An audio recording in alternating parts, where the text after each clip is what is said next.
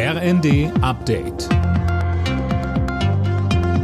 Stündlich neu. Auf den Punkt informiert.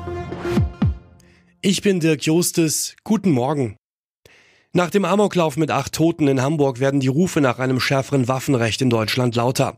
Der ebenfalls tote Schütze hatte die Waffe legal besessen, mit der er vorgestern bei einer Veranstaltung der Zeugen Jehovas um sich schoss. Bundesinnenministerin Faeser ist für ein schärferes Waffenrecht. Vor Ort am Tatort in Hamburg sagte sie am Abend, wir müssen uns das angucken, aber das Handlungsbedarf besteht beim besseren Austausch zwischen Behörden und auch in der Frage der Überprüfbarkeit, insbesondere der psychischen Belastung. Deswegen habe ich mich ja auf den Weg gemacht, diesen Gesetzentwurf zu machen. In Karlsruhe ist eine Geiselnahme in einer Apotheke ohne Verletzte beendet worden. Ein 20 Jahre alter Tatverdächtiger wurde festgenommen.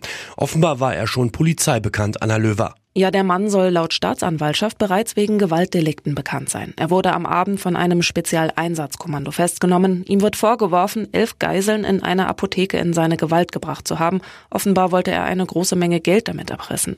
Laut Polizei wird vermutet, dass unter den Geiseln eine Mittäterin gewesen sein könnte. Die Ermittlungen laufen.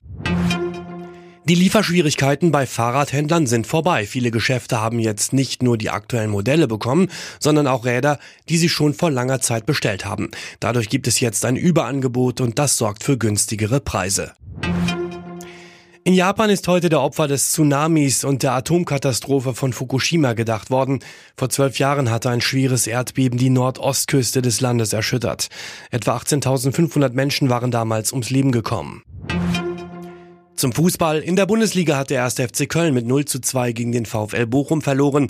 Die Bochumer rücken damit vorläufig auf Tabellenplatz 14 vor. Alle Nachrichten auf rnd.de